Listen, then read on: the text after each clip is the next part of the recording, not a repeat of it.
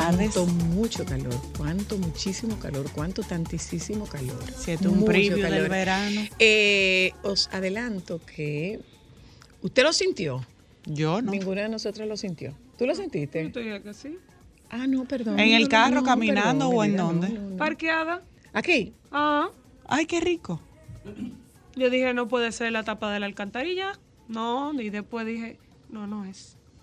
Eh, Suave Pero duro. que fue allá abajo y no como Doña Consuelo, tú ves. Fue, bueno, 4.8, un remesón. Sí. Sí, se sintió rico. Me Digo, se sintió fuerte. Juanita, Se sintió tu fuerte.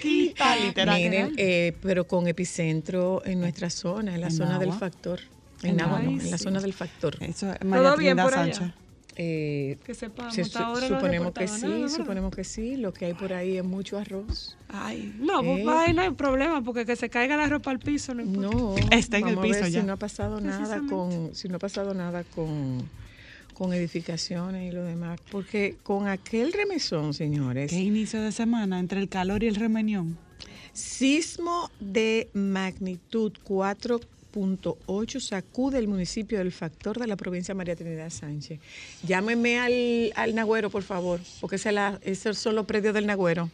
A ver si todo está bien para allá, por los bliches. Eso, esos, son, esos son los predios del, del Nagüero. Eh, sigue habiendo mucho, mucho movimiento. Señora, es que- es mucho que movimiento. Está fuerte la semana. ¿Será por el calor? Porque uno siempre dice que cuando hace mucho No, calor, como que la tierra no, se mueve. No, no, no, no, no, no. No, eh, recuerda que nos lo ha dicho eh, el ingeniero Madera, Reyes Madera nos ha dicho que no, que eso es un, ¿cómo se llama eso? Eso es un, eso es un mito. No tiene nada Mito que ver con el calor, no tiene nada que ver con el calor. Bueno, eh, señores, RCC Media hace una alianza con Gallup y eso ha generado una... Un revuelo. Eso genera un revuelo. Y eso es hablando de la encuesta, hablando de la encuesta, analizando la encuesta, desacreditando la encuesta, desacreditando la empresa. Eh, pero bueno, nosotros, cuando, cuando digo nosotros me refiero al, al, Al al equipo, al grupo que hace, produce solo para mujeres. En nuestra reunión de producción decíamos que nos encantaría hacer un análisis de los análisis de la encuesta. O no de la encuesta, de las O encuestas. los resultados, ¿no? Un análisis de los análisis, más que de los resultados, porque los resultados son lo que son. Como una guía de cómo interpretar. No, No. no. Ok. Vamos a hacer un análisis de los análisis. Ok.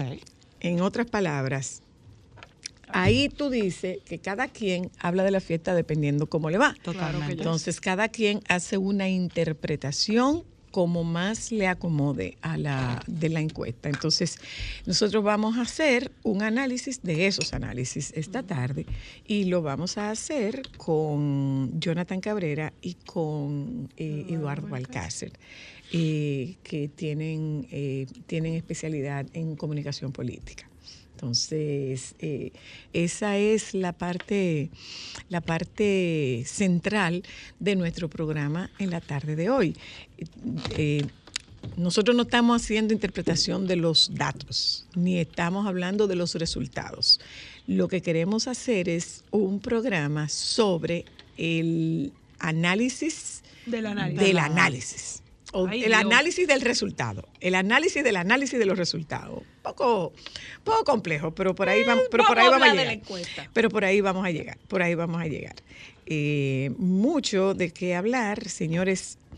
Vamos a eh, vamos a, a buscar la manera de de cuidarnos, de hidratarnos, de protegernos. Esto nosotros lo decimos con, con cierta frecuencia cada vez que nos adentramos en esta temporada de calor. Y ayer hubo, ayer hu- hubo mucha agua, pero eh, sepan no ustedes mermó, que el calor ya nos lo había comentado Jean Jean, Suriel, estamos con la niña ahora. Sí, señora. La niña tiene menos agua y y temperaturas, temperaturas más, más, altas. Entonces, vamos a tomar en consideración esto, señores, para eh, hidratarnos adecuadamente. Si usted no tiene, no, no es hidratación con agua, es con es hidratación con electrolitos. Usted El puede- agua de coco es espectacular para eso. bueno, pero si usted no tiene los 80 pesos que cuesta, cuesta 80 pesos un agua de coco. Un coco te cuesta 50, 45 pesos. Un coco. Ah, un coco. Ah, no, lo que Un pasa coquero. es que un coquero te cuesta 50 pesos Claro. más el vasito. Ellos te lo venden con el vasito, sí. O sea, no, ellos te venden el coco y tú te consumes el el agua que está dentro del coco. Por ejemplo, yo ayer llené un jarrón de agua y yo gasté 450 pesos en Eh, casi corrección un litro. para las dos es el niño. La niña es la de la fase fría. Ah, el bueno, niño, pues el El niño, niño. el niño. El, 450 casi un litro de El de caso- coco. El El niño es el que tiene que ver con las variaciones tanto en el océano como en la atmósfera. Bueno, pues eh, no hablemos de agua porque no es agua, son electrolitos. Entonces, si usted puede comprar electrolitos, usted compra electrolitos. Pero aquí lo venden ya en toda la farmacia, eh, señora Luna. O sea, se pueden comprar en sobrecitos Sobrecito. y incluírselos al agua, los Vamos a ver, electrolitos. usted no, pro- no tiene porque es muy caro, porque le cuesta demasiado. Antes había unas que se llamaban rehidrate, que era un sobre de, de sales y usted se la ponía al agua. El caso es que no debe ser exclusivamente agua, es que debemos tener Reponer una, debemos sales. reponer los electrolitos que estamos perdiendo por el Sales sudor y en la exposición que nosotros tenemos al sol. Entonces, Hay que tratar de preste estar, atención. Luna, bajo techo y bajo sombra, lo más que Si se no puede, porque su trabajo hace que usted eh, Esté expuesto. Si su trabajo es en la exposición, pues trate de extremar la trate de, de- de tomar en consideración y poner en práctica estas recomendaciones que nos dan de que nos hidratemos, porque la verdad es, yo no sé cuánta gente de quienes nos están escuchando siente esa sensación de mareo, tiene esa sensación de, Sofocarse. de sofoque, tiene esta sensación... Hasta de mal humor. de- de- eh, pero, pero físicamente, físicamente hay como un hay como un agotamiento, hay- está, tú te sientes como drenada. Entonces vamos a ver si, vamos a ver si, si nos tomamos en consideración, sobre todo quienes estamos en los extremos de la vida. Yo, me falta un chin todavía, pero bueno. Y ahí hay un detalle que hay que tener en cuenta también, señora Luna. A los eh, que les gusta tomar porque la vida es bella, con las temperaturas altas, el calor deshidrata más rápido. Bueno, Eso no es de que, ay, tengo calor, una cervecita. No. bueno, pues eh, mira tú, eh, sin comentarios. Tenemos Eh, que hablar de, de, de un- una chulería que pasó este fin de semana, señora Luna. Sí, ajá. Claro. Sin comentario. El abogado Carlos Balcácer, defensor de Jean Alain Rodríguez en el caso Medusa, aseguró Ah. este martes que la baja de juristas presentará ante el juez un certificado de salud para que se le quite el grillete electrónico al ex procurador porque le causa irritación en la pierna. Bueno, Oh, a lo mejor le pueden encontrar alguna vía, pero ese es el rol de su, ese es el rol de los, es el rol de los abogados. Que le pongan un teachercito. No, es O rol una de los- media. Ese es el rol de los abogados. Y ya, Ese que es no el le rol de toca los la piel. abogados. Eh, Bueno, vamos, vamos a ver qué tenemos nosotros en la tarde de hoy. Ya les comenté lo que nosotros hablaríamos con, eh, con Jonathan Cabrera y con Eduardo Balcárcel. De nuevo, nosotros no vamos a hacer un análisis de la encuesta. No. No, porque ya se ha analizado de sobra. Nosotros no vamos a hacer un análisis de la encuesta. Vamos a hacer un programa con los análisis de los análisis de los resultados de la encuesta. Puede resultar un poco complicado, pero no es tan Como una complicado. interpretación del... del- ¿Cómo es que uno lo interpreta? Cada quien habla de la fiesta dependiendo de cómo le va. Es así de simple. quiero quiero decir que esto debe ser así, como la humilde opinión de la encuesta. Claro, pues, Vamos a una ver. humilde Yo no Vamos entiendo por qué causa tanto revuelo si simplemente esto es algo del momento. O sea, la encuesta pueden variar. Esto es simplemente tentativo de ahora, el momento. Usted no sabe si mañana pasa algo que esos resultados puedan cambiar. O sea, uno nunca sabe. Mm. Entonces, yo no entiendo. Bolívar Valera no aspirará a la alcaldía ni a la diputación. Mm, No eso no es puedo del ir. todo así. No, yo estoy leyendo lo que dice la noticia. Yo lo escuché esta mañana y a ver. él no Eh, va Porque dijo. según lo que yo escuché en su declaración de esta mañana, el mañanero, el partido entiende que hay que quien debería ir es una persona que tiene como un mayor trayecto que él. Entonces él dice, según lo que él dijo, que él está en un periodo de reflexión, pero él va a hacer lo que diga su partido, porque a él no le interesa repetir eh, como diputado. A leer la, la nota que tiene el periódico. Dice, el humorista y actual diputado, además de humorista, pónganle el productor eh, eh, com- y comunicador también le pueden poner. Más, Y que, más que humorista. El humorista y actual diputado del Partido de la Liberación de Fe- eh, Dominicana por Santo Domingo Este, Bolívar Valera, aseguró que no irá a elecciones internas como precandidato a la alcaldía de ese municipio y que el político Luis Alberto Tejeda será el único candidato del PRD para ese cargo público por consenso. Eso que tú, eso que tú estabas Estoy de acuerdo a algo que dijo eh, el Boli sobre eh, algunos casos, por ejemplo, en el caso de Santo Domingo, del que estaba corriendo por, por alcalde, por el PLD, Contreras. Ah, Domingo, Domingo Contreras. Contreras, él dice que es lo que lo entiendo. O sea, si hay una gente que da los números, porque él está hablando que las encuestas a él lo posicionan muy bien, y es verdad. O sea, si él tiene los números, tal vez no tiene la estructura, ¿por qué no le dan la oportunidad a él también? Bueno. Al final él dice que él va a hacer lo que su partido le diga que él haga. Yo La que primera estudiante dominicana de escuela pública becada por la Universidad de Yale. de escuela pública de aquí. No, de aquí no. La primera estudiante dominicana de escuela pública becada por la Universidad de Yale. Sí, pero yo entiendo la pregunta. Que O sea, ella Pero no es aquí. ah, No, no, no, en no, Estados no, no, Unidos. Eso no, es, no, eso es no lo que ella aquí, está no es aquí. preguntando. Y eso Se es- torna confusión. Eso es lo que yo te estoy respondiendo. Es la primera, dice aquí, estoy buscando la noticia, la primera estudiante dominicana que estoy buscando la noticia, ¿m? estoy buscando la noticia para leerla, Que consigue una en Yale. Eso es que le tremendo dan, logro. que le dan, Logro, perdón. Por supuesto que sí. que Tremendo sí. logro. Por supuesto que sí. Tremendísimo logro. Sí, señorita. Yo creo que no, no hay tantos dominicanos dice- creo que dice que es la primera. Es la primera. De una escuela pública. Es la primera. Pero yo creo sí. que no hay tantos dominicanos. Yo creo que Milagros Marina es egresada de una maestría de Yale, me parece. Parece que sí, eh, yo no sé si No te acuerdas que eh, cuando estuvo aquí, a propósito de Milagro Marina, cuando estuvo aquí Milagros Germán, Milagros eh, nos comentó que eh, solo los estudiantes de Israel están por encima de los dominicanos en las, en las calificaciones en, en Berkeley. Solo los, los israelíes. Mira, dice aquí, estudiante dominicana de escuela pública becada por la Universidad de Yale, con 16 años, Shanieli Peña Gómez ya cuenta con un cupo en una de las más importantes universidades del mundo.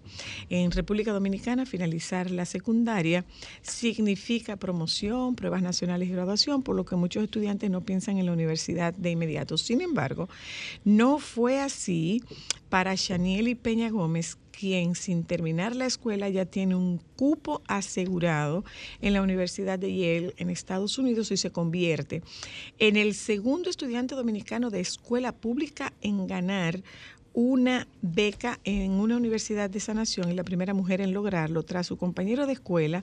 Es confuso, parece que es de aquí. Parece que sería estudiante de aquí.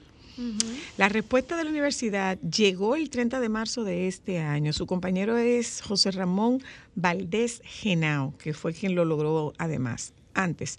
Pero el recorrido para crear un perfil que fuera atractivo para los reclutadores comenzó mucho antes del primero de enero, cuando se cumplía el plazo para subir todos los documentos a la plataforma. Y sí, sí, es de aquí y tener todo Ah. listo para el cierre de la solicitud y la consecuente evaluación de los postulantes por parte de la institución. En concreto, le llevó cuatro años. En ese periodo, la joven de 16 años y estudiante de último año del técnico de mantenimiento de aeronaves en la escuela Nuestra Señora del Perpetuo Socorro en la Fuerza Aérea de San Isidro, participó en debates, Modelos de las Naciones Unidas formó parte de la creación de un periódico escolar al mismo tiempo que mantenía notas excelentes con miras a llegar a una, una- universidad de la Ivy League, sueño que dice tener desde muy pequeña. Todas estas actividades sirvieron de base para crear su perfil, pero a finales del año pasado, Shani Eli fue consciente de que debía exponer cada uno de estos logros a lo largo de su carrera escolar de la mejor manera para demostrar que era una buena candidata para recibir este tipo de ayuda, lo que le pareció muy sobrecargado y estresante. Nosotros hicimos cosas, pero ahora es saber vender esas cosas, insistió Shani Eli, recordando la noche en vela para terminar y subir un ensayo que resumiera en 15 páginas su vida escolar mientras recibía el apoyo de su compañera y también becada por la Universidad de Columbia. A pesar de esto y consciente de que podía recibir una respuesta negativa, la joven considera que haber aplicado a cinco universidades de Estados Unidos fue un proceso muy bonito, además de ser el resultado de su esfuerzo de cuatro años y la materialización de sus sueños.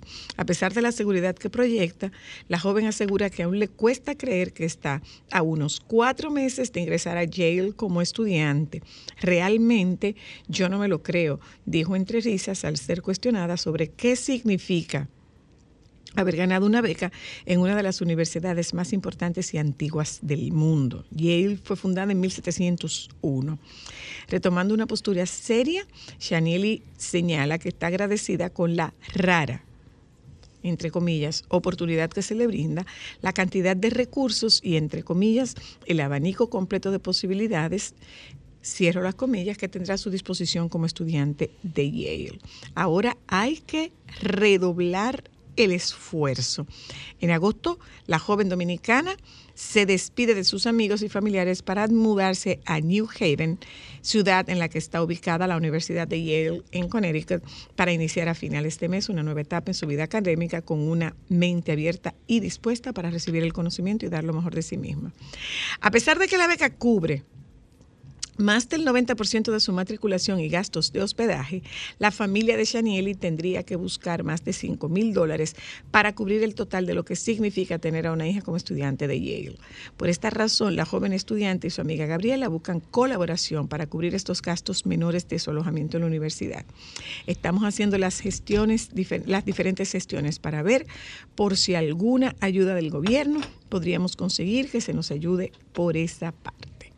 Eso está muy bien. Se postularon alrededor de 50 mil estudiantes de todo el mundo, de los cuales solo 2 mil fueron aceptados, lo que significa que solo el 4% de aquellos que llenaron la solicitud fue admitido. Plop.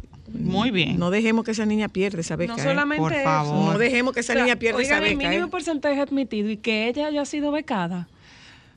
Creo que debería Una beca echarle la mano. Que No- hay muchas no dejemos instituciones y bancos beca que pueden ayudarla, no solamente Claro el que sí. gobierno, que hay instituciones privadas Claro que hablan y, y- y- y- y presumen tanto de que el futuro es la ju- son los jóvenes. Entonces, pónganse mano para arriba. Póngame en Vamos a ver, práctica. vamos a a esa ver, vamos a ver, muchacha. vamos a ver, vamos a ver, vamos a ver. Bueno, eh, vámonos a publicidad, gente.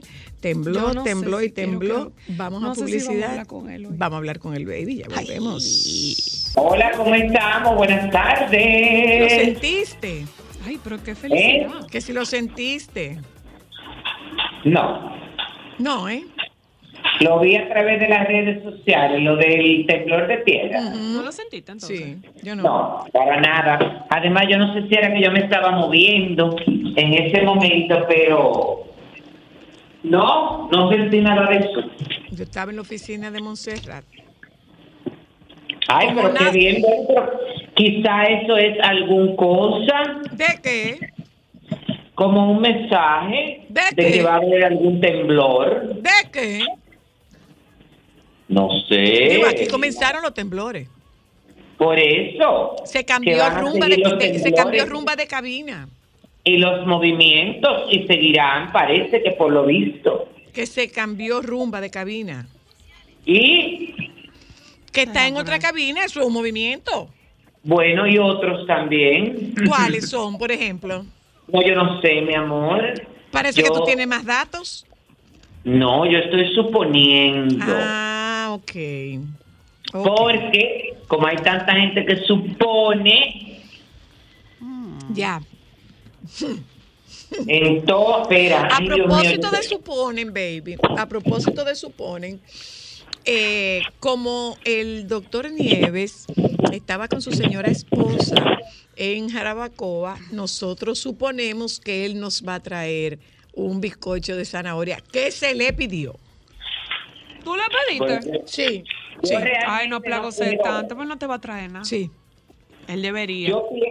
Yo pienso que eh, como que eso deberías tú de comentarlo con, con su asistente personal y su más fiel eh, oyente y televidente que es Alejandro. Alejandro me dijo que no esperáramos nada. Ah, pues entonces, ¿para qué tú insistes? Bueno, uno no sabe, No, mi hija, óyeme. No, bueno, puede ser, es verdad. uno no sabe. Yo pienso que sí. Eh, Cuéntame, baby. Espérate, que tengo unas cosas, unas... ¿Y por qué yo no organicé esto como antes? Tú tienes que coger como juicio. ¿eh? Señor. Ya empezó Cristo a padecer. Ah, mira, ¿Y tú esta no dejaste semana- organizado el viernes? ¿El qué? Que si tú no dejaste eso organizado el viernes. No, lo que pasa es que Pero hubo mucho nada. movimiento. Para nada, déjame empezar, Pedro. Eh, Déjame iniciar diciéndote. Bueno, la verdad es que qué fiesta tan divertida la del cumpleaños de la doctora Tania Medina. Cuéntanos. Ay, sí, me la verdad es que le quedó espectacular, porque tú sabes qué pasa, que y esta hoja en blanco, dime tú, la de Hipólito Mira. que se le perdió. ¿Cómo que una hoja en blanco? Hipólito. Balaguer. Se No, que se le ah, no, que se le extravió su discurso hoy. No, pero la hoja en blanco era de Balaguer. Sí, la verdad es que le, le quedó espectacular. Yo te puedo decir que, mira, ahí se cuidó el más mínimo detalle, ahí se logró lo que ellos querían, ahí todo fue perfecto, Qué bueno. en una armonía, en una armonía y sobre todo que la gente eh, pudo interpretar y saber bien de lo que se trata el Met Gala, porque tú sabes que lo que se ve eh, de, de- esta gala, de esta gala de recaudación de fondos del Museo de la Moda de Nueva York, es la alfombra, que es el evento comercial, las celebridades, el, el tema de este año, pero realmente eh, la recaudación de fondos se da en esta cena y fiesta privada, que se hace dentro y que tiene un, un montaje espectacular, pero eh, normalmente esas imágenes no salen a la luz porque ese evento es privado. Eh, y eh, la verdad es que, óyeme, eh, bueno, esto se hizo, lo del cumpleaños de una alfombra, te entrevistaban, porque se estaba transmitiendo para el canal de YouTube y entonces lo estaban, las conductoras eran la pitonisa y Kimberly Castillo. Bueno, había unos mozos, me encantaron con unas caretas así bien de... eh, eran como un- unas caretas de fantasía. Eh, En alambre unos- de, de caras de animales. pero era la, la careta per se era como de un lobo, era una media careta y después tenía encima esta estructura de alambre, una picadera exquisita, unos cócteles, entonces ya luego se abrió el, el ¿cómo que se llama? El salón y aquello todo con las mesas esa tipo imperial, eh, que la verdad es que, óyeme, con unos, todo el centro de las mesas con unos arreglos minimalistas, en hortensias, en azahar y en rosas todo de color blanco, pero con, ¿cómo que se llama esto? Con velones. Las orquídeas eran, mi amor, entonces se colocaron muchas matas de orquídea de manera natural, pero fue este fue la flor que se utilizó para la decoración de la alfombra y del área del buffet, que el, el, el buffet se colocó en unas medias, en unas mesas media luna, entonces tenían estos grandes, ah, eh, eh, estas grandes composiciones de matas de rosas blancas del tipo Cymbidium. Y entonces ahí en el área del buffet pusieron como maniquí con vestidos bastante afocantes. Había unas modelos también en la entrada con estos vestidos. Eh, la decoración y el montaje fue de la compañía ICC Dominicana. eh, las luces de Luxar. y Ay, la de, de verdad las es que- hermanas Casasnova, nuestras amigas. Ajá. Que la verdad es que le quedó, le quedó muy bien. Eh, Tania se cambió varias veces de vestuario, la gran mayoría fueron de Joey Reyes y el último vestido fue de, de ¿cómo se llama? de Melquisías, porque ella aprovechó también esta fiesta de cumpleaños para lanzar la Fundación eh, Sin Etiquetas. Eh, esta mm, fundación que eh, surge, es inspirada en Pablito, su hijo autista, y que se creó con la finalidad de ayudar, de ayudar a niños con necesidades especiales. Entonces, fue eh, ahí mismo se presentaron quiénes son los padrinos de, De la fundación. ¿eh? De la fundación. Sí, tanto los nacionales como los internacionales. Eh, en la parte musical aquello fue lo último, mi amor, porque primero estuvo Chiquito Timbán y luego estuvo Handy Ventura, por supuesto también estuvo ella, ella tiene una canción con Mark eh, B. Mark B, que le interpretó con John Surro, con- ya tú sabes. Y luego Mark B se quedó, eh, bueno, haciendo el, el show eh, de, de, de todos sus éxitos y de ahí se conectó con la parte eh, de La Hora Loca. Eh, un equipo maravilloso donde estaba Stalin en la parte eh, de todo lo que era la producción y, y la coreografía, estaba José Ceballos también en la producción, eh, y la verdad es que, óyeme, la comida exquisita, la estación de postres me encantó, porque los postres tenían arriba eh, impreso los logos de marcas como Louis Vuitton, Uh. eh, Chanel. La verdad es que estuvo muy bien y, y la pasamos súper bien y sobre todo que ella se lo gozó porque esta- las fiestas dependen mucho del ánimo de los anfitriones. Y si el anfitrión lo está gozando, si el anfitrión está batiéndose, la gente entiende que debe de pasarla bien. Y eso pasó con ella, que la verdad es que ella, óyeme... Ella es un gozó de- personaje, ¿eh? El real. No, es no. personaje. Ella se lo gozó de principio a fin eh, y le quedó su actividad muy bien. Muchas Gracias por el figuras- saludo tuyo y de Pablo, ¿viste?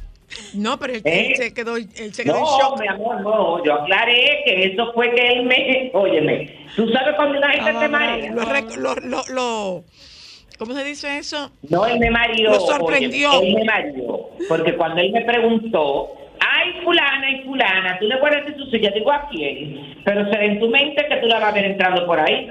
Dice él, ¿cómo así? Digo, esas mujeres no vienen para acá. No, yo había confirmado, pero me enfermé. Yo le expliqué. Yo, Yo mi iba. amor, le dije, eso es- dice él, ¿qué? Y él me y va, busca tu teléfono y bueno, vamos a hacer una foto para variar. Y cuando yo veo la acción de la foto, yo quedé como putrefacto. Y dije, bueno, pues ya. Entonces, dentro de los asistentes de las figuras internacionales, las ¿De- de la figura nacionales, ¿De la figura qué? Internacionales, destacadas en sus países.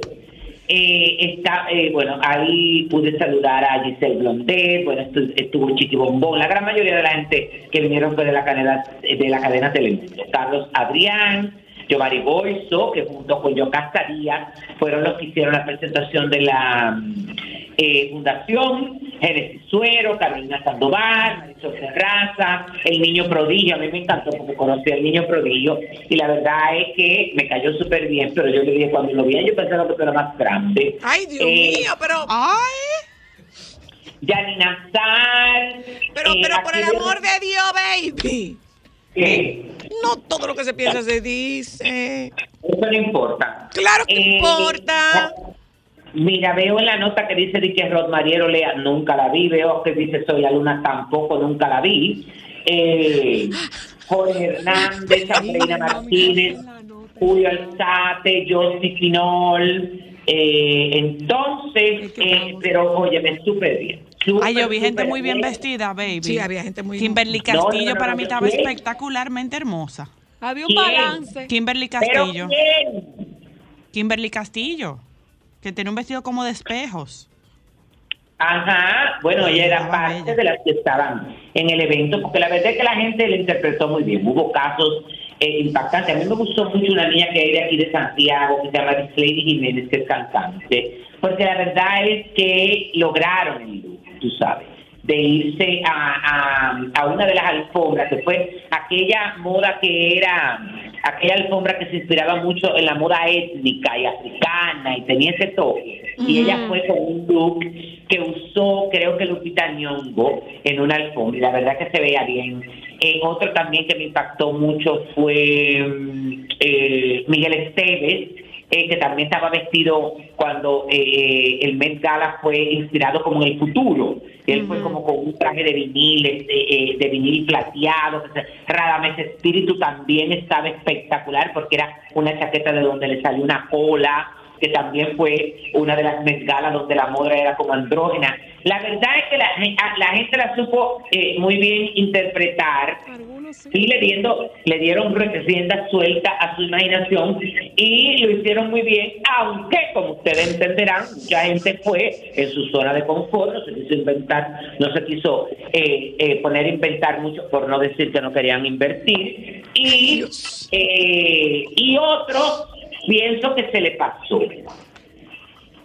Que el invento se le pasó. Bueno, hubo excesos, sí. No, Sí, sí, no, hubo varios excesos, no, baby. óyeme, ah, ahí había una gente que fue como con un traje que era como de tul. Pero una cosa, no sé, como demasiada cosa. Entonces parece que el traje Yo ni tenía nada voy a decir para que no me peguen nada a mí. Sí, el traje tenía como muchos años y se veía como sucio. ¡Ay!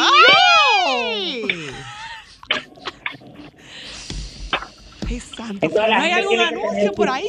No, pero óyeme, ahora te voy a preguntar, ¿y qué tú crees que yo hacía ahí? Porque realmente ella me invitó para que estuviera, pero realmente yo fui a ver lo que ahí se movía. La creatividad, da, da. Pena que no hicieron una, un, como un programa especial Ajá. eh, después del cosa para hablar de eso, pero le quedó muy bien. Una, de- muchas bendiciones para la doctora Tania Medina. Ay, ella se puso una ella se puso un modelito fuerte, que era como tipo payasito Ajá. Para la hora loca, que fue fuerte porque toda el pa- la parte del panty, mi amor, era de fleco, de, de cantillo y cristal. Uy. Ok. No, que a mí más me gusta es que Pablo la deja hacer. Sí, sí, Él ella, la deja ella hacer, se- él dice que no, que ella no, que ella se sea. partió. Hizo, ay, pero óyeme, una de las cosas también que yo tengo que resaltar, señores, fueron los hijos de ellos. Sí. El varón, óyeme, como es normal, tú sabes que los varones no les gusta que inventen mucho con ellos. Y él lo pusieron con su trajecito negro y su camisa, pero las tres hembras, mi amor, fueron inspirados en tres looks. ¿Qué usaron? Kim Kardashian, Kylie y Kendall Jenner, mi amor, en diferentes alfombras del mes. Pero idéntico. No me Eh, a una de ellas hicieron, ¿se acuerdan de, eh, creo que lo usó Kylie? No, o Kendall, que era el de plumas naranja, que tenía un espaldar. Ajá, un espaldar. Este, otra se puso el de Kendall, el de Kylie cuando fue de la novia moderna, urbana, Ah, la que tenía la gorra. con el velo. Ajá. Ajá. Y otra fue, eh, creo que la más pequeña de todas, inspirada en el look de Kim del año pasado, del vestido de Marilyn Monroe. Ay, sí. No me diga. Pero este no se rompió, que ¿verdad? su- Oye, me se veía súper bien porque eran como una versión de estos vestidos de adulta, pero en niña, porque tampoco era de unos entalles, sino claro. vestiditos que le quedaban súper bien. Y la verdad es que, que se veían muy bien. Pero, Pero no se rompió, ¿verdad? ¿Eh? Que no se rompió. Eh, Bueno. No te voy a decir nada. No, porque- No, Mejor no me no No te dejes provocar, No, no me digas, No te no me digas. No me digas, no me digas, no me digas. Sigue. Que debemos de empezar en paz y armonía. Que tembló la tierra. Tembló la tierra. No tiene que repetirse Tembló la temblor, tierra, ¿eh? baby, ¿oíste? Sí. ah, eh, ¿Qué es esto? Eso mismo digo yo. No, no, no, no, no, es una cosa que tengo aquí. Ah, ok, mira, aquí hay una actividad que le están haciendo la gente de cacao, que se llama café, tabaco y chocolate. Ay, qué rico. Entonces, es, se llama Reviviendo el Legado, va a ser este jueves 20 de abril a las 7 y 30 de la noche en Cacao, eh, de aquí, de Santiago, que está en la avenida Juan Pablo Duarte. Tengo entendido que es como un eh, lanzamiento oficial de esta tienda que ellos tienen aquí, es que la tenían abierta hace mucho, pero a mí particularmente no me habían invitado a la, o no me invitaron a la inauguración, o no sé si fue que la abrieron durante la, la pandemia. Pero, ay Dios mío, pero todo es el jueves 20 de abril. Entonces, el, Ay, pero tú te vas a tener que partir muchos pedazos. Mira, el jueves también es la, la tradicional exhibición Primavera Madres de Taro Decoración. Mm. Eh, empieza por la mañana y termina en la tarde. Y el jueves también, lo que pasa es que no puedo dar muchos detalles, se los daré más adelante. Hay una actividad eh, por recaudación de fondos aquí muy exclusiva. Muy exclusiva en una casa de una gente fabulosa. Ya tú te puedes imaginar, porque cuesta un dinero la boleta. Ajá. Eh, entonces, ya tú sabes. ¿Y cuánto comida, cuesta la boleta? Comida, no, no puedo decir, todavía no puedo dar detalles hasta que no me autorice. Pero cuesta, linda. Pero, pero, pero, dos cifras, tres cifras. No, no, no, no, no, dos cifras. Ah, ok. ok. Dos cifras por persona. Dos cifras pueden Entonces, ser 99 mil pesos. Bueno, no sé. Entonces, es O sea, actividad 99, coma, esos son dos cifras. Con música lo Porque último, acuérdate lo que los ceros a la derecha Pero no espérense que nosotros no hemos hablado, porque yo quiero, primero hay que felicitar a Fran Rainieri y a Aide Curet de Rainieri que celebraron sus 50 años. Señores, pero hay que actuó Juan Luis. Sí. Ah, pero era de boda. Las sí, hay era de con suerte, mi amor. Y las hay sortudísimas. Pero estuvo muy bien, porque alguien me Eso preguntó esta mañana. Yo, sin saberlo, lo dije. Porque me imaginé, óyeme, porque eh, que al cumplir una, una, unos- una época tan importante dentro del matrimonio de esta pareja, que es un ejemplo, porque la verdad es que cuando tú los escuchas hablar ambos, de, de- cuando ellos se refieren uno al otro, eh, la verdad es que es una pareja, óyeme, admirable. Sí. Y entonces me imaginé por la cercanía, por la amistad y por los 50 años que era necesario eso. Ya. Eso estaba muy bonito Mira. lo que yo pude Ay, ver. yo vi a Franceara también ahí. Estaba Ay, yo vi como una aprovecho, aprovecho para decirles que tú sabes que yo me voy a ver a Juan Luis Guerra en el Madison. Square Garden. Sí. Mm. Repite otra vez cómo fue. No, pero Sola, tú te pasas también para después venir y que destruida. No. Para después volverse Bueno, ahí. es probable que sí venga destruida y te voy a explicar el por qué. No, yo me caigo muerto con estas señoras de ahora, Dios mío, no fue a la fiesta porque Pero estaba espérate, destruida. Ahora espérate, estoy espérate, espérate. Ella acaba de llegar y Pero, ya tiene pero, tres pero, viajes pero, en carpeta. Perdón, Ámbar, no me en interrumpa. menos de 30 Ámbar, días, no, me, ¿oíste? no me interrumpa, por favor. Perdón, no me interrumpa. Ciérramele los micrófonos. Repite eso otra vez. No, yo me caigo muerta con estas señoras de ahora. ¿Qué, ¿Qué fue lo que tú me dijiste? No, yo no recuerdo nada. No fui yo, fue una interferencia. No, no, de verdad, yo no recuerdo nada, ¿eh?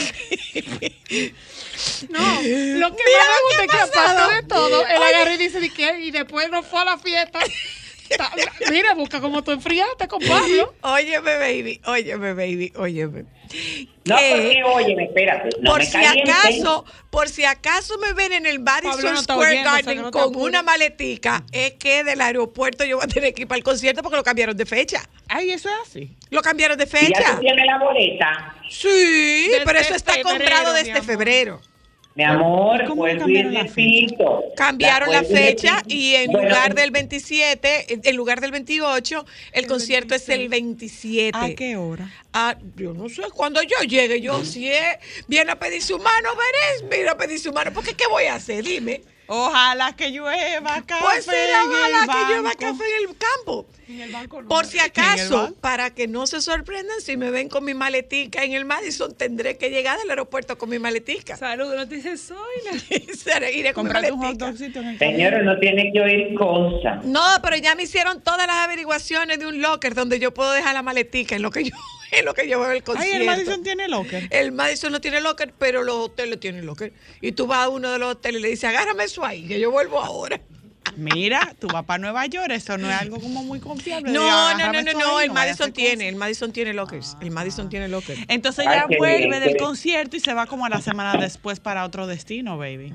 Bueno, ya sabe, después se queda, Bye. Yo no voy a decir Bye. nada, déjame comentarle. Bye. No. No, espérate. Déjalo expresarse que tengo que comentarte de esta niña de, de la nueva Miss Mundo. Que la Comenta coronaron de la el nueva Mi sábado. Mundo. No es de estas mujeres de ahora, la nueva Mi Mundo. ¿Cómo que Ella la no es una, ah, no, no, una señora de ahora. Señorista. No, no, no, no. Esta es una niña, una modelo y deportista. María Victoria Bayo Martínez la coronaron el sábado aquí en la sala Julio Alberto Hernández del Gran Teatro del Cibao. Ella es licenciada en Administración de Empresas, mención Negocios Internacionales, domina inglés a la perfección y cuenta con una amplia trayectoria en el deporte, logrando innumerables medallas y trofeos en el atletismo, fútbol, voleibol y golf, mi amor. Ah. Y actualmente está haciendo un curso para buscar su licencia como piloto comercial. ¡Wow! ¡Qué chulo! Y Claro. con todo muchacha- eso que ella hace, le dio tiempo a concursar un concurso de Ya belleza. sabe. Bueno, Y lo sí, ganó. La verdad es que yo eh, tengo muchas esperanzas esta niña. Bueno, yo conozco a sus padres hace muchísimo tiempo eh, y la verdad es que yo entiendo que ella tiene las condiciones para ganar el Miss Mundo este año, que se va a hacer en el mes de diciembre en los Emiratos Árabes Unidos. Ah, qué chulo. Eh, y nada, hay que desearle la mejor de las suertes. No hace, tra- Y- no hace traje de baño. Mi mundo no hace traje de baño, ¿verdad? no, no, y mucho menos para allá, para que no las cojan a toda presa, mi amor. Ya lo sabe. No, porque tú tienes que hacer, ¿cómo es que dice el refrán? Donde vais, que si yo qué. A la tierra que fueres, haz lo que vieres. Claro, y si allá tú sabes que está prohibido eso, no incite, no te ponga en el medio para que no te tuyan. ¡Ay, qué bonito! Eh, mira una cosa. Ya, terminaste. Pero ya que no me iban a despedir, Ya terminaste. bueno, se quedaron varias cosas, pero ya no las voy a decir porque ya las guardé. Pero te puedo decir algo a ti, ¿verdad? Eh, cuidado, cuidado. Estas señoras de ahora fue que tú, dijiste para referirte a mí, ¿verdad? Sí. Ok. Si tú conoces al papá de la Mi Mundo desde hace mucho tiempo, tú cabes perfectamente en la categoría de estos señores de ahora. Adiós. Claro.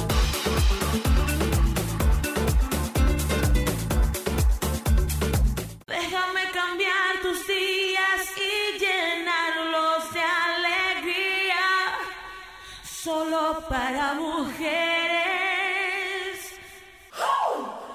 ¿Dónde eres mujer? Solo.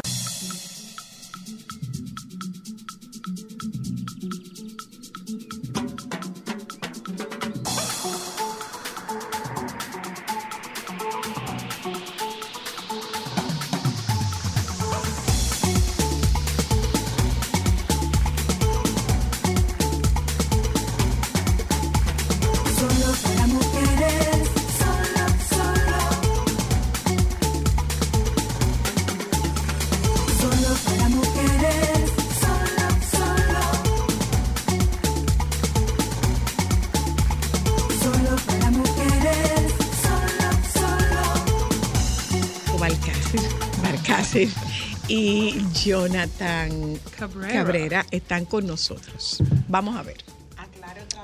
No vamos a interpretar la encuesta Gallup RCC Media. No es eso lo que vamos a hacer. No es eso.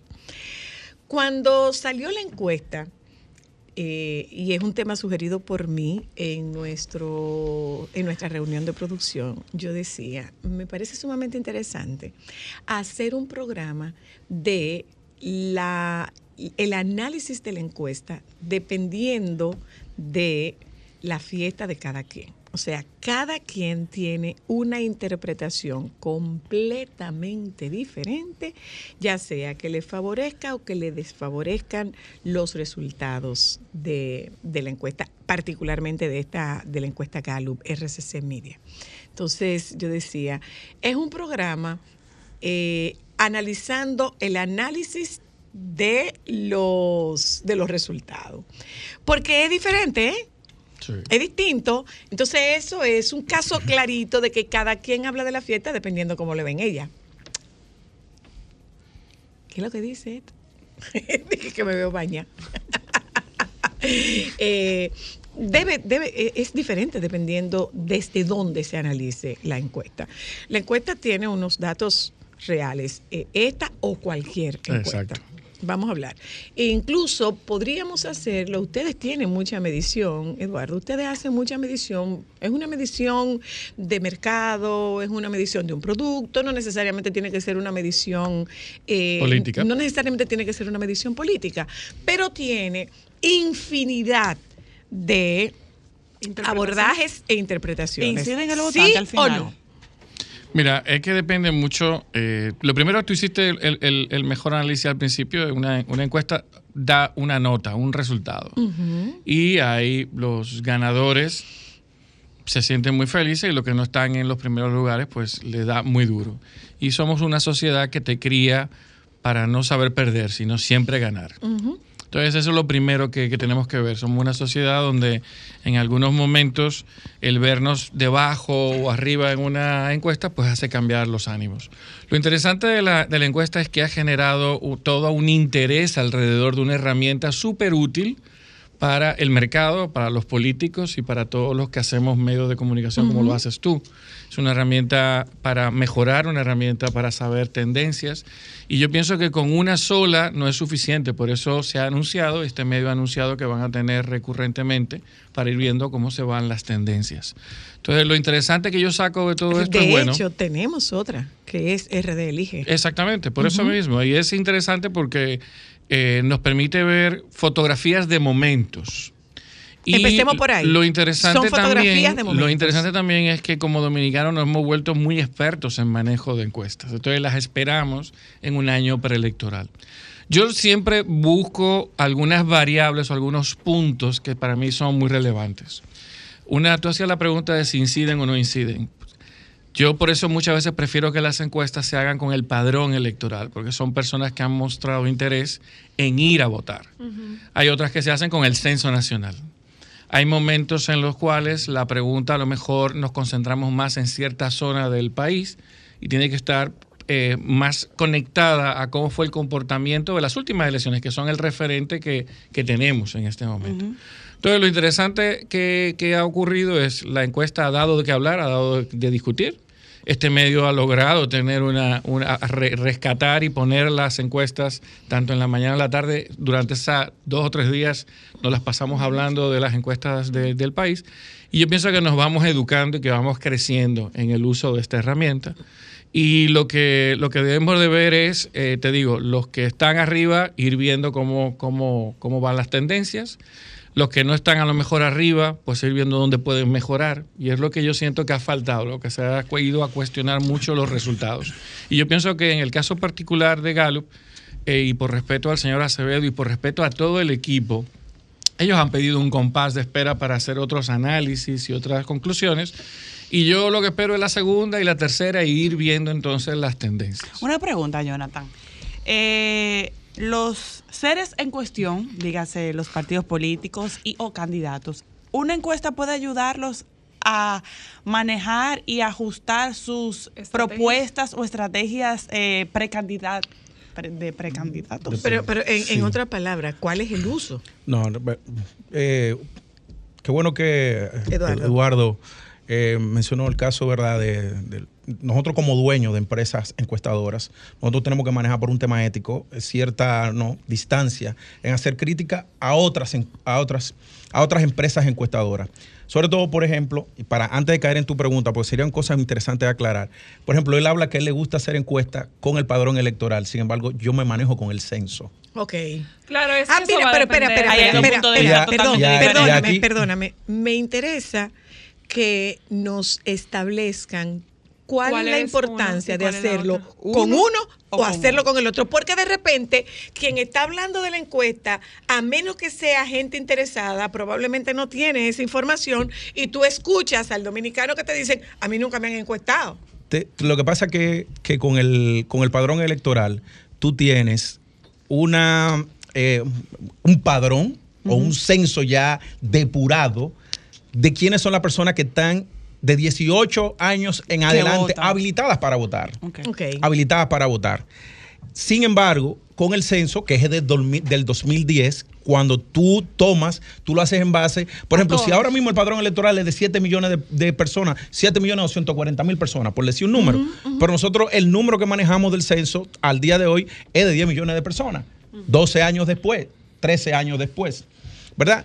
Eh, y entonces eso en el, al momento de diseñar la muestra, Ok. Es más no, amplio. eh, no es más amplio la distribución de la muestra. Y aquí lo, lo que yo quiero dejar establecido es que son dos metodologías distintas que te pueden dar resultados similares como no te lo pueden ¿Más dar. heterogénea o más homogénea? Sin embargo, para mí hay un, hay un tema si yo utilizo el padrón electoral y es que yo puedo tener que yo tengo una cantidad de votantes, por ejemplo, en Constanza o en Tamayo, y resulta ser que la mayoría de los muchachos de Tamayo están trabajando en Punta Cana.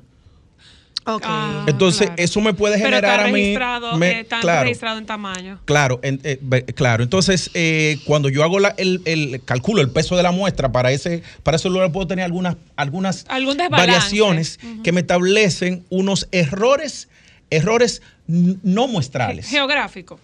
No muestrales, exacto. Pero contemplados. Pero sí, claro, que uno lo contempla en el estudio. Pero dando respuesta a, a lo Ah, que me preguntaba, si sirve, sí, evidentemente que sí. Las encuestas que nosotros vemos son encuestas que te miden tendencia de opinión pública, pero los candidatos suelen tener encuestas de trabajo que no son publicadas. Por ejemplo, la mayoría de mi trabajo son encuestas de trabajo Claro. para tomar decisiones estratégicas. Ok. Y Con entonces, temas específicos. con temas específicos. No necesariamente que- electorales. Sí, siempre electorales. Son si son siempre políticos. electorales. Si son, políticos, son siempre temas Pero, electorales. ¿Qué pasa, qué pasa con la- esas que tú ves que, que son de trabajo, encuestas cuantitativas, ¿verdad? Que también hay unos estudios que se hacen que son los grupos focales, que son los cualitativos. Y entonces tú puedes ir moldeando la información ahí. de cómo, cómo te piensa Cómo la gente cuando tú la pones en, en un grupo cerrado, cómo se mueven opiniones y cómo es la opinión pública. ¿Qué pasó en las elecciones pasadas? Eh, la, la opinión pública venció a la opinión publicada.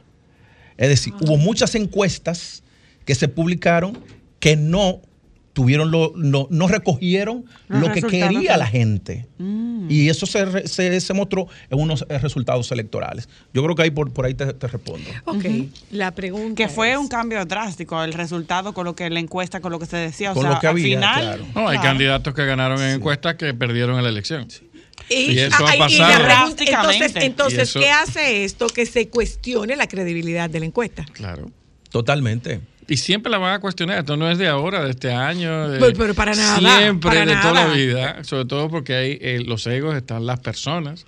Pero vuelvo y digo, y me sumo a lo que dice Jonathan, de utilizarlas como unas herramientas de trabajo, De trabajo. como deben de ser. Entonces, la pregunta Es hace que un para rato. él, ese, es, Sí, claro. esa es su función principal. Mira, o sea, el- una guía. para Nosotros vemos- un especialista en comunicación, perdóname, Eduardo. Ujú. Eh, con respecto a lo que tú me preguntabas, decía que van a buscar para desacreditar. Eh, recuérdate que hay que buscar un tercero en, en estrategia de comunicación, echa- echarle la culpa al otro. Y evidentemente el que se siente afectado por la encuesta, a quien va a atacar es a la encuesta. Claro. Que- por, por supuesto. Ok, vamos a ver. ¿Por qué hay tanta interpretación tan diversa de la encuesta? ¿Qué es el tema central? ¿Por qué, se- ¿Por qué hay tantos ritmos para interpretar la misma canción? Porque el mundo cambió, Zoila. Y hoy tenemos muchísimo más poder, mucha más información, manejamos más herramientas, tenemos gente más especializada que ha conocido más y pueden tomar y hacer una interpretación. Igual de cuando leemos un libro, puedes leer un libro y te encanta a ti y al otro no le gusta. Y ves una película y la película hay una serie de expertos que le dan una calificación y otros que le dan otra calificación y es la misma película. Warren Buffett suele ganar mucho dinero leyendo los mismos números que lee toda la gente en los puestos de bolsa en Estados Unidos. Sin embargo, él es más exitoso que el resto. Él, sa- él le está viendo algo a esas cifras que a lo mejor otros no los están viendo. Entonces, las, las encuestas siempre van a generar eh, eh, un debate. Siempre va a haber un cuestionamiento que La uno tiene que ir aprendiendo a leer esto, las muestras, por ejemplo, lo que hablábamos ahora mismo, bueno, lo hago con un padrón o lo hago con un censo. El nivel de distribución de las muestras, no se vale que un candidato que es fuerte en el norte, el mayor peso lo dé al norte, cuando la realidad es que está en la capital, el mayor peso de votantes. Por ejemplo, hay fechas en las cuales tú no haces una elección. Un 24 de diciembre, donde todo el mundo está en trago y está feliz, el nivel de optimismo es mucho mayor. Hay momentos, tú O que eres psicóloga, que que sabes muy bien que hay momentos en que sale sesgada entonces los, los Oh, resultados. ok. Entonces, por eso es O tan, tan relevante, tan relevante el de poder ver la tendencia. Yo Ahora mismo hemos hecho pregunta. tanto, tanto ruido con una encuesta de muchas que han salido. Sí, Uy, yo tengo pero una va a seguir el, saliendo. ruido, el ruido de Gallup ha sido de siempre. toda la vida. Siempre, siempre Pero lo va, fue. y va, y hay otras, porque así nosotros siempre tenemos la, la maravillosa, humilde opinión de simplemente cuestionar o, o refutar lo que los expertos nos dicen. Más Eso que es cuestionar y parte de la magia del dominicano. Pero ahí lo que me, siempre me falta es el punto de que diga que es tu opinión personal. Y ahí es donde yo cuestiono a muchas personas que salen a preguntar o a cuestionar o a poner en duda la moral La- o el prestigio de otras personas. Se vale muy bien. Jonathan y yo somos amigos, fumamos cigarros eh, y, y compartimos en muchísimos sitios juntos. En no ningún momento, porque lo conozco, pero respeto su trabajo, Claro. yo nunca voy a poner en cuestionamiento. Y si lo pongo, siempre voy a decir que es una opinión personal mía. Claro. de mi propiedad. Claro. Lo que no puedo salir es a venga a tirar como si fuera en una escopeta al que le pegue. Entonces, si voy a cuestionar, tengo que cuestionar y decir, en términos personales, yo estoy interpretando esta encuesta de esta forma. Y como usted su opinión es libre y vivimos en un mundo democrático donde cada quien reta, cuestiona, hoy a través de estos móviles, cuestionamos, retamos, ponemos en duda todo. Si nos vamos un poquito más para atrás y haciendo un comparativo, hablábamos del COVID antes de empezar. ¿Cuántos expertos en vacunas aparecieron en República Y Dominicana? en COVID también. Todavía existen. Entonces es lo mismo, siempre va, siempre va a pasar. Es igual que la parte política. Jonathan lo daba muy claro y, y me pareció muy prudente destacarlo. Una encuesta es una herramienta de trabajo. Y Usted va a va tener opinión, pregunta. como las que están publicadas acá, pero hay otras que, por ejemplo, ponen ejemplos o escenarios de cómo enfrentar temas de educación, temas de seguridad, de seguridad ciudadana, temas de la economía. Tú testeas a ver lo que la gente hace, De prueba salud. ácida para ver qué es lo que la gente opina. Y eso lo puedes hacer cuantitativo, un número. A mí, por ejemplo, para algunas cosas, un número no me dice tanto, versus poder ver las, de los focos. las expresiones, Claro. eh, la opinión, la forma en que nos comportamos. Hay- Y hay- aquí va mi pero- pregunta. En términos estratégicos de la planificación de todo lo que tiene que ver con la estrategia de los partidos, de los candidatos y de las acciones que ellos van a ejecutar, ¿cada cuánto o desde cuándo deben empezar los partidos a hacerles caso pa- a, a las encuestas o a solicitar que se hagan los estudios para preparar sus proyectos? Desde, desde el día cero que aspiran, desde que yo tengo la idea, porque tú tienes que establecer una línea base de cómo estoy yo a nivel de posicionamiento, si me conocen o no me conocen, para tú poder ir haciendo un tracking de cómo va evolucionando el proyecto político, ya sea partidario, ya sea la candidatura. Eh, por ejemplo, yo tengo una particularidad, no sé si, si, si Eduardo le- lo habrá medido en algún momento. Yo mido cuál es el peso que tiene si el candidato o el partido. Y resulta ser que quien tiene más peso cuando tú diseñas una estrategia política es el candidato. el candidato, por supuesto. El candidato. Siempre. Y es el que te arrastra. Bien, entonces eh, de- es desde el, día, desde el día cero que tú tienes que, que- que medir eso. Yo y ahí, tengo- yo déjame, tengo- yo- per- ya- per- per- deme un momentico para hacer algo, porque quiero corroborar con algo que planteó Eduardo aquí y sobre una pregunta de ustedes. ¿Usted sabe por qué que le entran a, la, a las encuestadoras?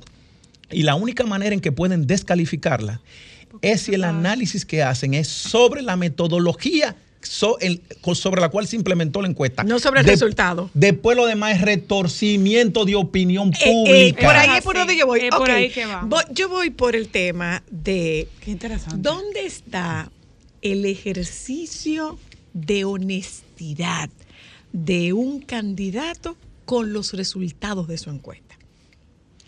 Ahí entra mucho el nivel Sí, de exacto. madurez del Sí. candidato. Yo O pienso sea, que yo tenemos... tengo que admitir y reconocer. Pero es que tienen no esos importa- números, Zoila, que Zoila. No importa qué tanto yo pretenda desde la opinión pública retorcer, virar un resultado. O sea, yo puedo tener una interpretación de este teléfono, por ejemplo, y el, el teléfono no me favorece, pero yo me voy por la caja.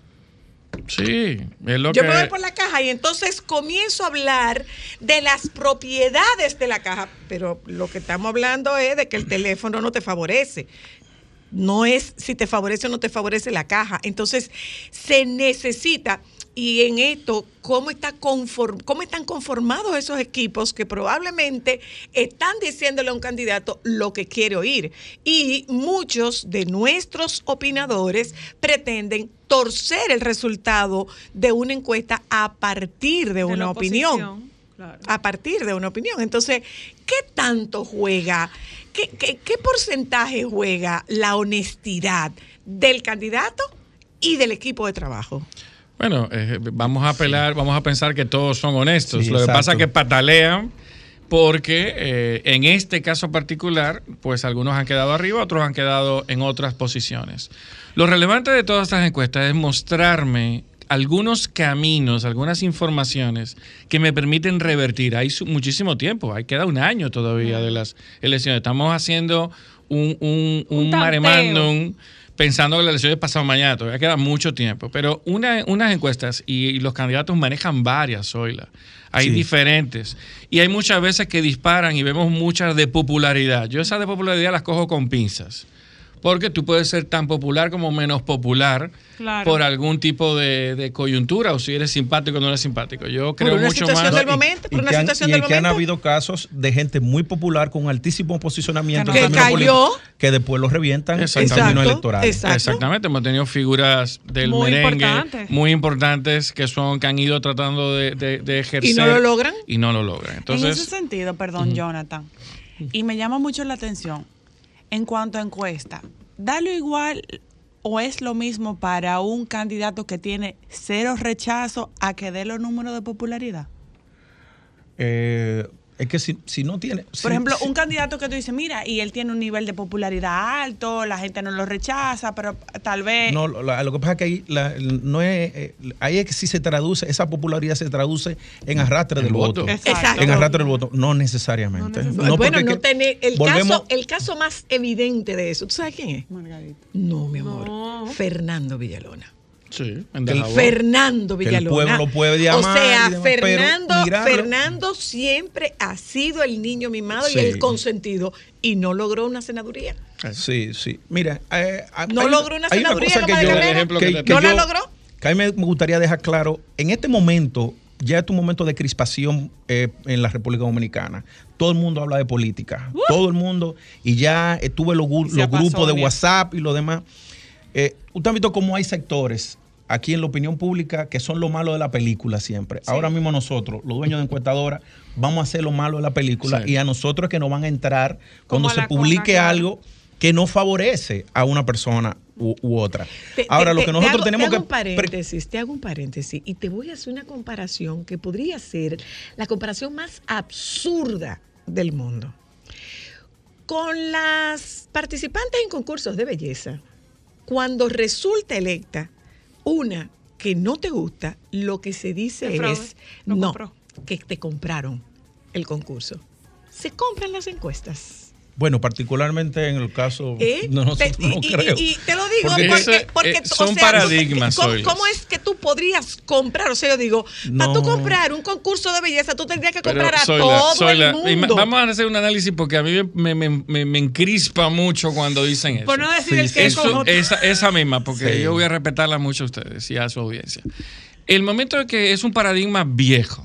Tú imagínate si, si, si yo me prestase a hacer un tipo de práctica de este tipo, ¿qué pasa después de unas elecciones? ¿Y Sí. qué pasa? Somos no, ¿y un qué ha pasado negocio. con lo que hay antes? Somos un Donde- negocio, y que en el caso de don Rafael, de- en el caso de don Rafael, por ejemplo, señores, la, la honestidad de Rafael, No, no, de Rafael no Acevedo es incuestionable. no solamente Entonces, eso. todos mis años de coherencia, de rectitud, yo lo voy a tirar por la borda. es que- Aparece un buen postor. Soy la- lo que pasa es que la gente ve el caso de que vendí esta encuesta y no ve que es un proveedor o un aliado estratégico de múltiples marcas, de Sí, múltiples correcto. personas.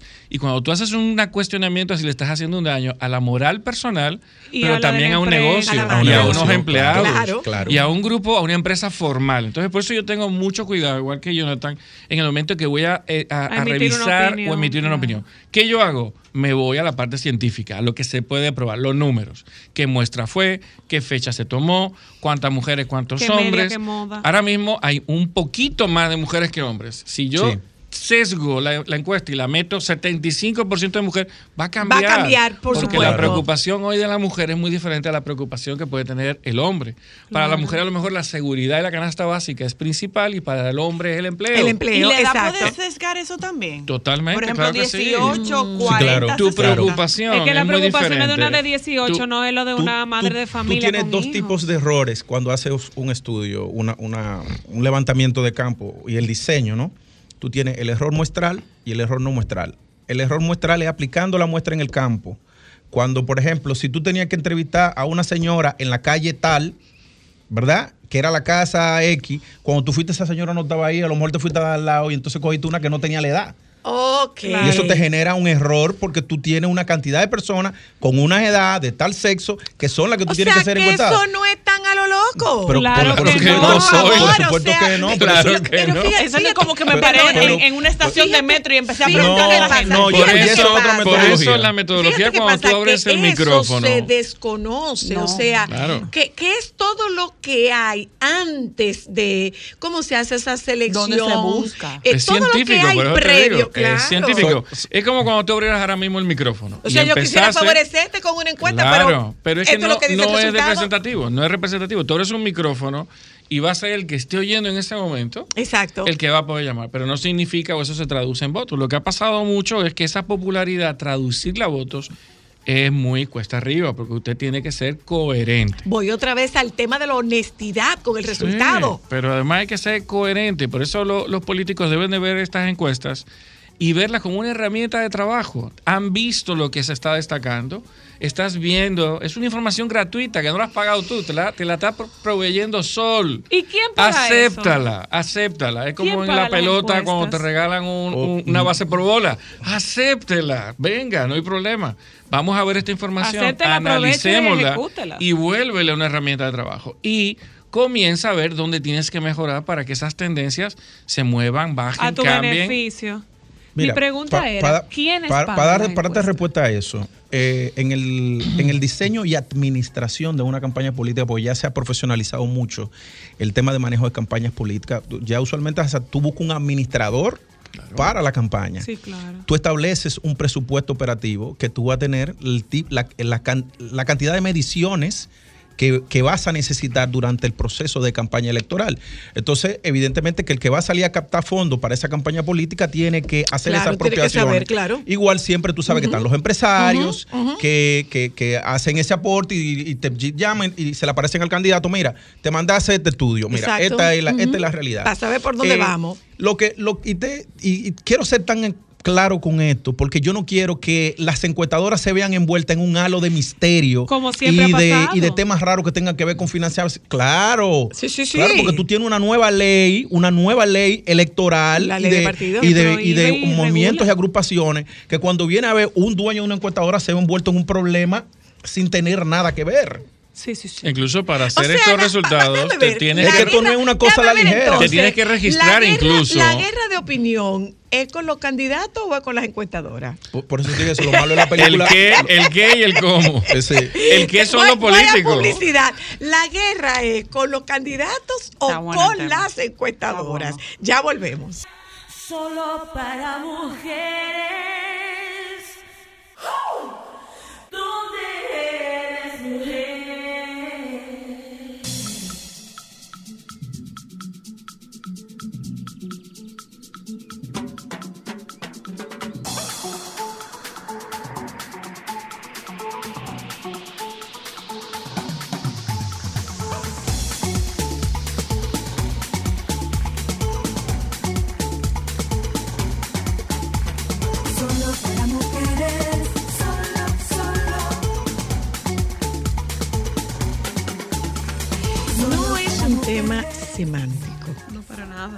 No es un, te- no es un tema semántico. Demasiado apasionante. No es un tema semántico. La pregunta que voy a hacer no es semántica.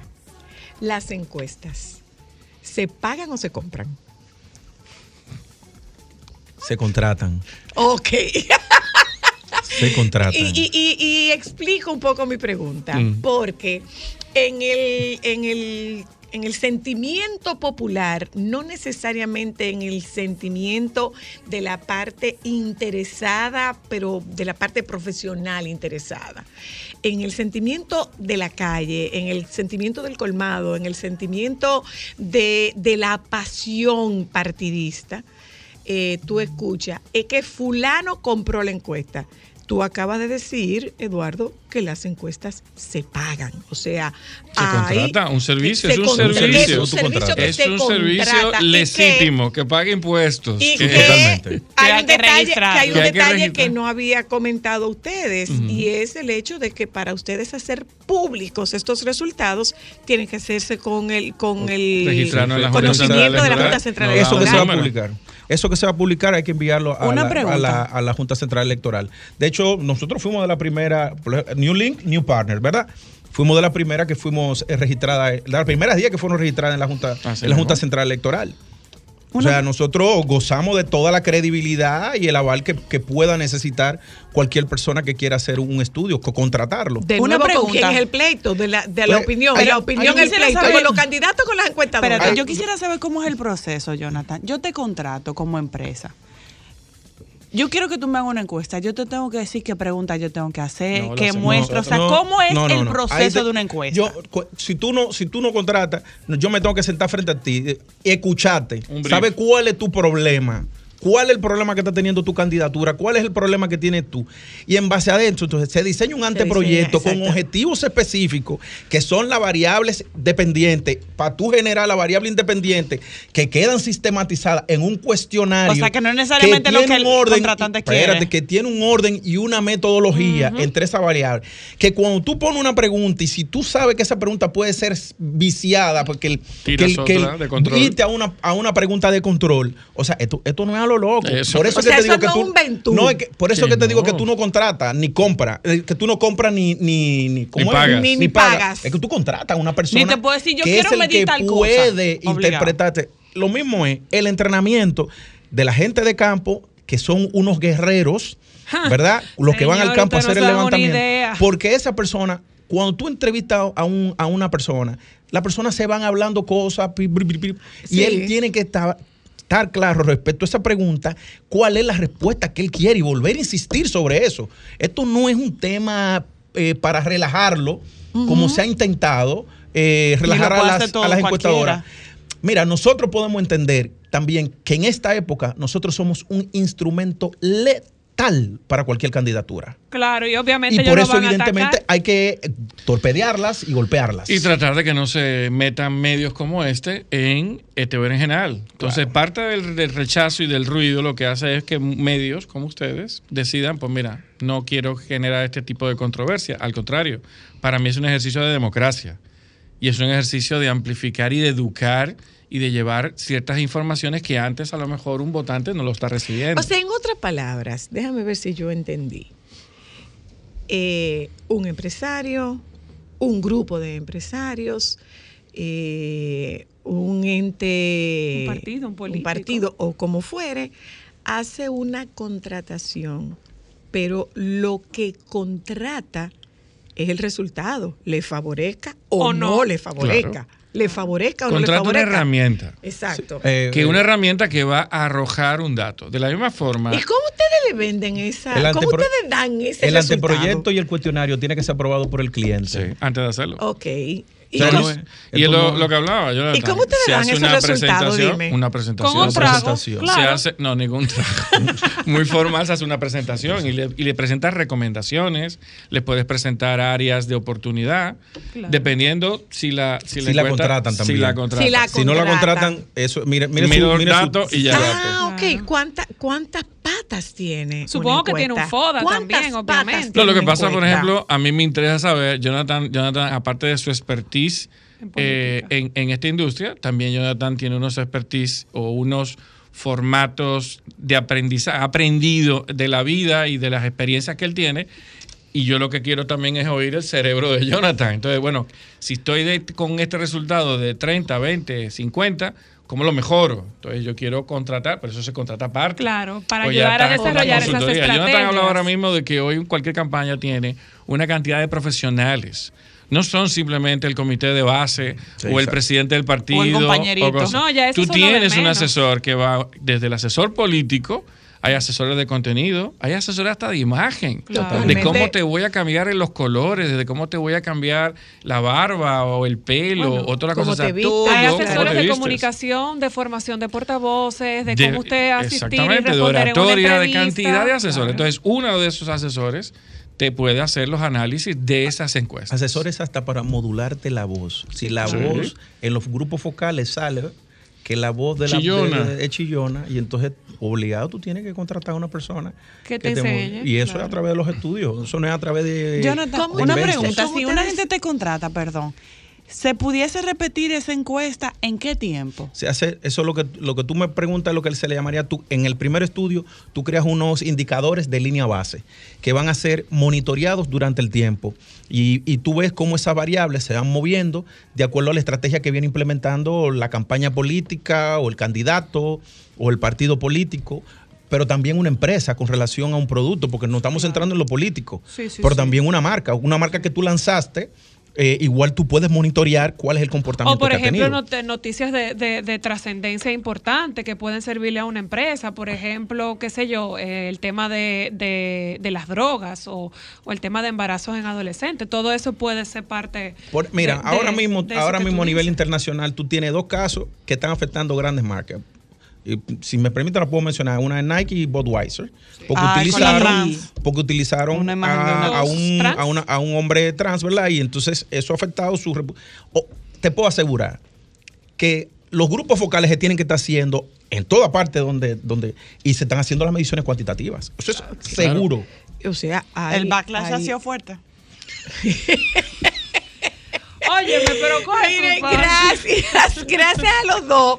Eh, Qué interesante. no, se van, pero no me dejan saber si, si ustedes usan alguna, si ustedes usan algún protector para esta, para esta avalancha. ¿Alguna de- limpia? a esta avalancha de críticas Yo que se produce. Un A mí- cristal ¿Tú lo de creaste? A ¿Cuál en es la- el a tuyo? mí en la campaña me dieron candela. ¿Y cuál es el tuyo? ¿Cuánto No, te- yo que me revale todo, mija, ya, porque que llega un momento. Fuera del aire Si te voy a decir cosas una que cosa, pasaron. Antes de irnos, antes de irnos, si ustedes tuvieran en dinero todo lo que les atribuyen Oh. que han sea. recibido, Oh, no. ¿dónde vivieran? El, el, el, locura. el mono quedaba chiquito. Gracias, gracias, a ustedes. Eduardo. Y, Y, y gracias, felicidades por siempre estar con los temas que hay que estar. Gracias. Y gracias repito lo que te Gracias. dije antes fuera del aire para que lo oigan todas. Felicité a, a Zoila por su eh, participación en Los Soberanos. Dio un mensaje sumamente valioso para nuestra sociedad con el tema de la salud mental y todo esto. Así que de nuevo te lo digo ahora en el aire. Gracias. Felicidades Gracias, por Eduardo. eso. Gracias, Eduardo. Es una, era, era una inquietud de, de, Ah, sí. de Alberto Sayas. Eh, él en sus producciones lleva un tema de responsabilidad social y me parece que era, era el momento Sí. y el escenario más adecuado para volver a colocar el tema donde se vea. Que hagan algo con eso, bueno, ya esa es otra historia, pero por lo menos estamos asumiendo la responsabilidad de colocarlo donde más o menos pueda verse. Jonathan y, y Eduardo, muchísimas gracias. Ojalá con todo eso que ustedes se han ganado sirva para que nos inviten a tomarnos un café. pero- Ah, pero acá- o no con lo que se han ganado, con lo que les atribuyen. Con lo que nos ganado. atribuyen. Nos juntamos con ustedes mañana. Los compañeros del sol de la almuerzo. tarde están ahí, por favor.